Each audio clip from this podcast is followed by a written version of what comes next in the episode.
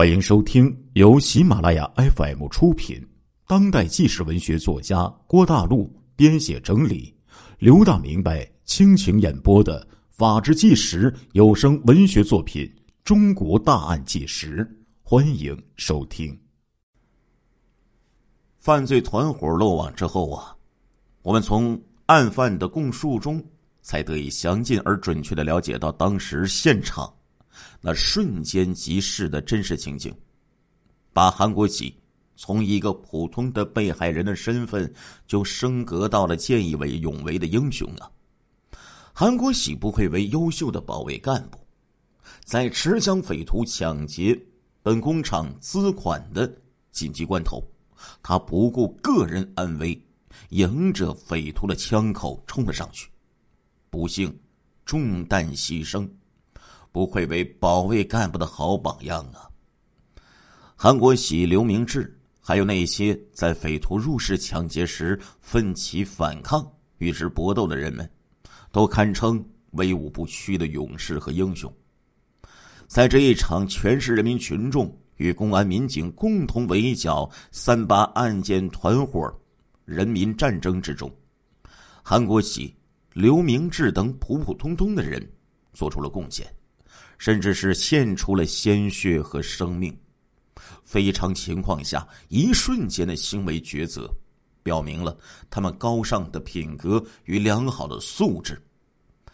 虽然在与匪徒遭遇的为数众多的人中，他们只是少数，但是这就代表了人民群众的力量，体现了邪不压正的浩然正气。在今天把那群匪徒一网打尽的时候。我们尤为深切的怀念那些优秀的保卫干部，比如韩国喜同志，愿他含笑九泉。但是杀掉了韩国喜，匪徒们的杀戮仍然没有结束。原来，当从银行取款的伏尔加在厂办公楼前面刚刚停下，那辆一直紧紧跟随在后面的拉达也开进了院子里，从车上。跳下来两个蒙面匪徒，其中一个就是那个高个子。高个子匪徒在击毙了韩国喜之后，一手拎着枪，一手拎着装钱的旅行包，就往拉达那边跑。这时候，他看见另一名匪徒站在伏尔加车外，正在和车里的司机王俊争着拽车门。匪徒要打开车门，王俊呢，则是拼命的。往里边拽，两个人一时之间就相持在了那里。高个子匪徒一见，几步奔过去，跑到伏尔加的车外，正和坐在车里的，跑到了伏尔加车前，手起枪响，隔着风挡玻璃，就将王俊打死在了车里。那个拽车门的匪徒似乎唯恐王俊不死，砰砰。又朝着王俊开了两枪，可怜王俊身中三弹，惨死在自己的工作岗位上。两个匪徒拎着装了工资款的旅行包，向着拉达跑了过去。砰！不知道为什么，又一声枪响，在拉达车里响了起来。那个开车的匪徒始终没有出来。他见到两个同伙已经得手。没等他们上车坐稳，就迅速启动，以极其麻溜的动作驾驶着拉达车往外冲。这个功夫，从收发室里出来一个戴帽子的中年妇女，她是收发室的收发员。有人告诉她，有人在抢钱，工作责任感促使她冒着生命危险跑出来去关大门。眼瞅着他把那个折叠式的门关上了一半，只见拉达车猛地冲了过去。那个高个子匪徒目露凶光，伸出手枪就指向了他。他手一松，拉达轮下生风，唰的一下就冲了出去。二十多万元的工资款被劫，三名职工两死一伤，那横陈的尸体，嫣红的血迹。玻璃的碎片惨不忍睹，匪徒们跑了，他们给这个小厂子留下的是混乱、惊骇和狼藉。在惊愕呆立的人群之中，不乏有心人。干部老杨记下了那辆拉达的车牌号码。当两名匪徒在院子里抢劫的时候，老杨拿着口罩和毛巾从办公楼南门走出来，准备去车间。他走出二十来米，忽然听到身后响起很清脆的枪声。回头看去，两个蒙面的匪徒正在向拉达车跑了过去。他心中暗说：“不好，这是坏人在抢钱呢！一定要记下他们这个车牌号码。”于是他仔细辨认那辆越跑越远的出租车的车牌号码，是辽 G 五六九二，或者是六五九二。这时候，保卫科的科长齐武杰也追了出来，老杨就指着远去的拉达车喊。就是前面那辆车，齐武杰等人不怕匪徒有枪，拦了一辆出租车就去追赶。怎奈拉达啊，早就已经跑得无影无踪了。匪徒们驾车来去如飞，此案从发生到结束只用了一两分钟的时间。事后用刘明志的话说，那都是瞬间发生的事情。悲剧到此并没有结束。同日上午十点半钟，铁西区交通中队队长刘翔在应昌街二段巡查的时候，在十一号楼旁边发现了一辆无主的红色拉达出租车，车牌号为辽 AG 二五九二。经查，这个车就是三八抢劫案发生之后，公安机关正在寻找的。那辆车，刑事案件不同于交通肇事逃逸案，即使记住车牌号码或者发现了车，也未必能够抓到犯罪分子，因为他们十有八九，这种车都是用抢来的。刑警支队的支队长于灵顺、副支队长陈岩、宋小晶率领着刑侦技术人员，迅速的就赶到，打开。车子的后备箱，赫然发现里面藏着一具男尸。经过查明，死者名字叫做王建刚，三十四岁，是这台车三名司机之一。尸体在后备箱里，呈左侧卧位，两腿弯曲的蜷缩着，脖子和手腕上都绑着一条绿色的尼龙绳。警方发现，又是这熟悉的绿色的尼龙绳啊！也就是说，那会儿匪徒先是杀人劫车，然后用这辆车到第一饲料厂进行抢劫。此案造成三死一伤，抢取现金二十点七万元，为沈阳市迄今为止发生的最为严重的抢劫案件，震惊辽沈大地的沈阳。三八持枪杀人抢劫案就这样发生了。三八大案震惊了省市领导，案情迅速上报到了公安部。三八大案震惊了沈城人民呐，街谈巷议，马上就成为了热点话题。随着新闻单位以简短的文字或者是语言予以披露，案情迅速的。传遍了长城大脉、长城内脉、大江南北。沈阳市公安局迅速做出了反应，有经验的领导和刑侦技术人员看到犯罪分子作案后遗留的六枚分别标记为幺幺六五、三八八八的手枪射击弹壳和四枚分别为七点六二毫米和九毫米的手枪射击弹头，看到被勒死的。出租车的司机的绿色的尼龙绳，还有先劫车后抢劫的老一套的作案手法，无需过多的勘查就可以认定，串联枪案又打响了。三八案件是这个串联枪案犯罪团伙杀人最多、抢劫金额最大的一起恶性案件。他们在持枪杀人、抢劫的犯罪道路上是越走越远，越干越大，其手段之残暴、气焰之嚣张，几乎到了丧心病狂的程度了。刑侦人员们感到，这群匪徒从像一只没头苍蝇似的，四处选择抢劫对象，发展到了跟踪取款车，选择适当时机作案。不能不说，这个犯罪团伙的作案水平有了很大的提高。犯罪分子为什么对第一饲料厂退休工人发工资的日子，以及汽车从银行取款的时间、路线的情况摸得那么准呢？有没有内奸提供情况，内外勾结合作作案的可能性呢？侦查员在向被害司机王建刚的妻子了解情况之后，越发增强了这个怀疑。王建刚的妻子说。王建刚在三月七号晚上回家比平时晚，他问：“今天怎么回来这么晚？”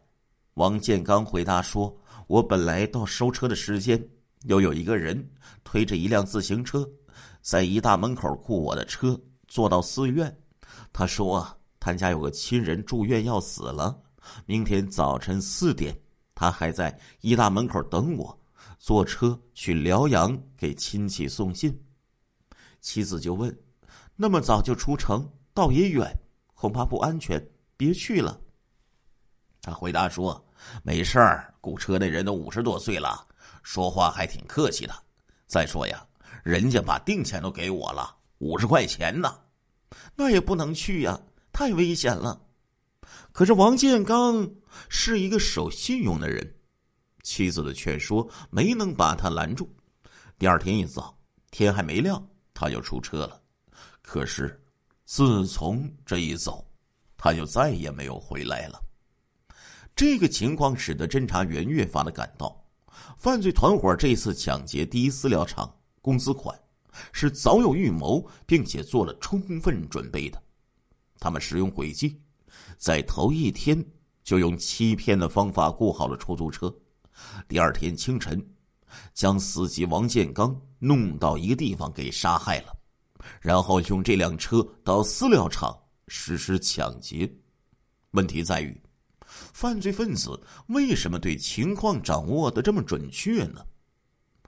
侦查员为了弄清楚这个问题，在该厂保卫科的配合下，在厂内开展了调查。刘明志是案件的主要目击者之一，侦查员到医院找他谈了话。他的腰伤经过治疗已经没什么危险了，就在病床上回答了侦查员提出的问题。那天你坐车到银行去取款，都看到什么情况了？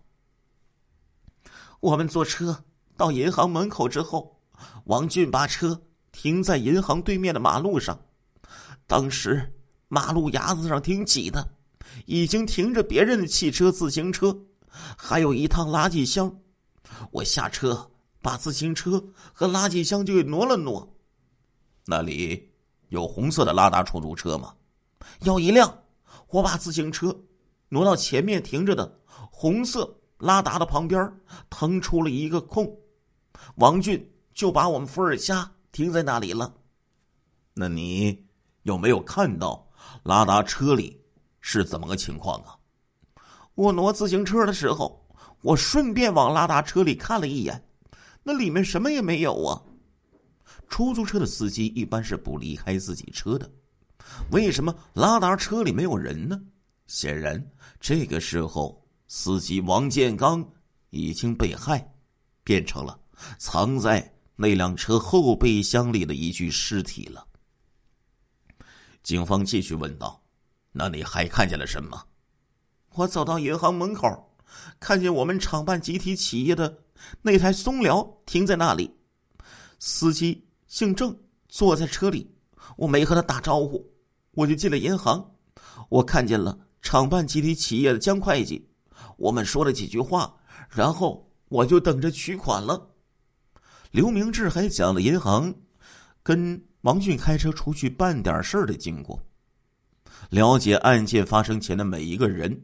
和每一件事儿，包括每一个细枝末节，都是重要的。谁敢说，在那些表面似乎平常的现象后面，没有隐藏着阴谋与杀机呢？经过工作，侦查员没发现此案有内外勾结、共同作案的疑点，后来就排除了这一可能性。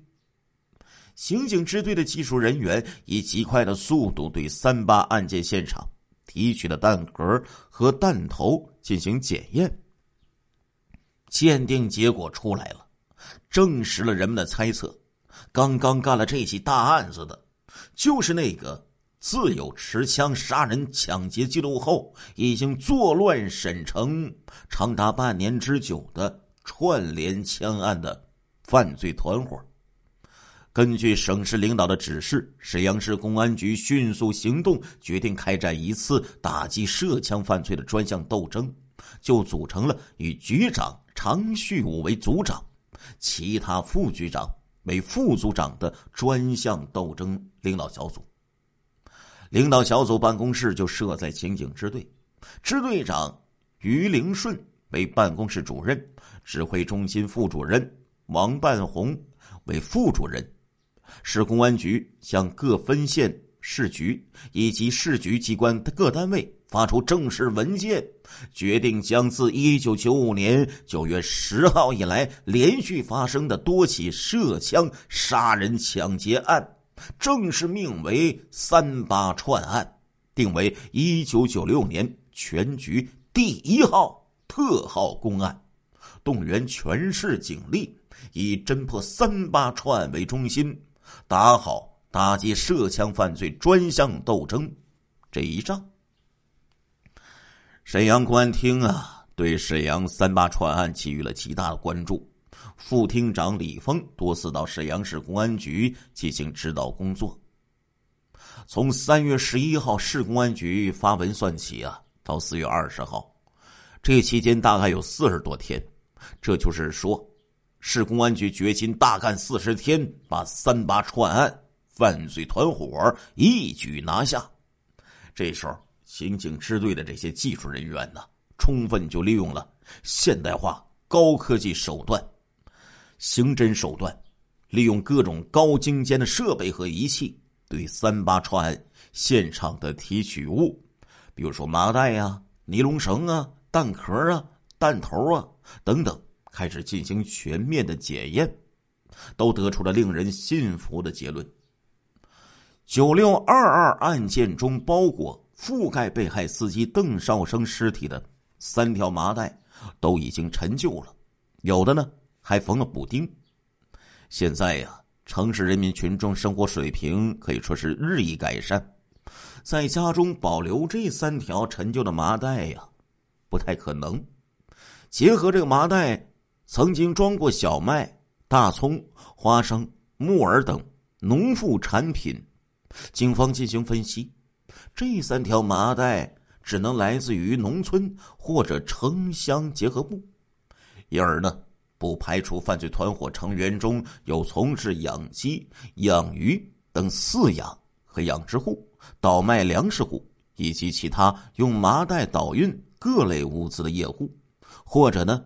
与这些业户关系密切、有直接或者间接联系的人员，技术人员呢就对麻袋上印着安港牌饲料标记的生产厂家就做了查找工作，在天津就找到了这个厂子，厂方人员就说呀，安港牌饲料从来没有销往东北地区。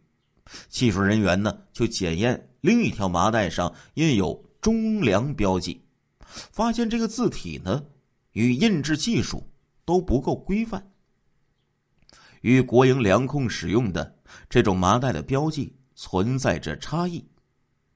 技术人员通过辗转曲折的走访，最后呢，终于在于洪区马三家地区呀，哎，就找到了那个印制中粮标记的模子。原来。农民向粮库售粮，如果用印着中粮标记的麻袋，粮食啊可以不倒袋儿。一些农民为了图方便，便私自刻了这个印制中粮标记的模子。技术人员对麻袋中发现的三个小煤块就做了扫描鉴定，到煤矿科研部门的求教，请专家化验，帮助分析其成分，最后认定这些煤块与虎石台、红岭煤矿所生产的煤的成分相同，属于沈阳地区的产品。技术人员就带着那颗从麻袋补丁缝隙中发现的麦粒儿，到农科院、沈阳农业大学等单位进行鉴定，认定这颗麦粒儿啊是辽春九号的品种。这是辽宁地区春季的高产作物，主要产地为沈阳。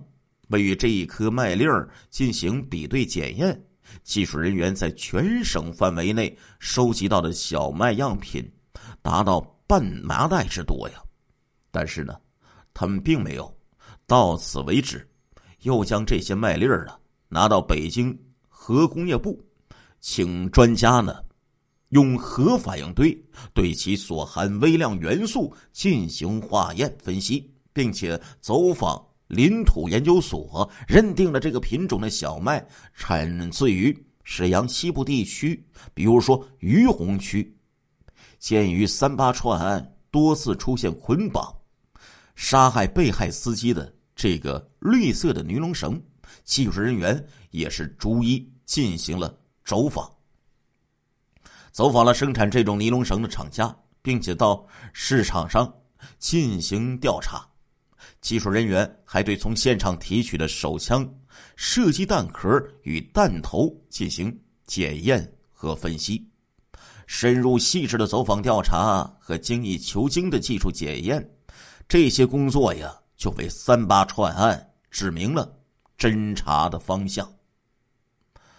沈阳市公安局以文件会议通报的形式，向全市参战民警提供了分析和工作条件，主要是三八串案的犯罪团伙的成员对沈阳西部地区，特别是对于洪区新海地区金沙村附近。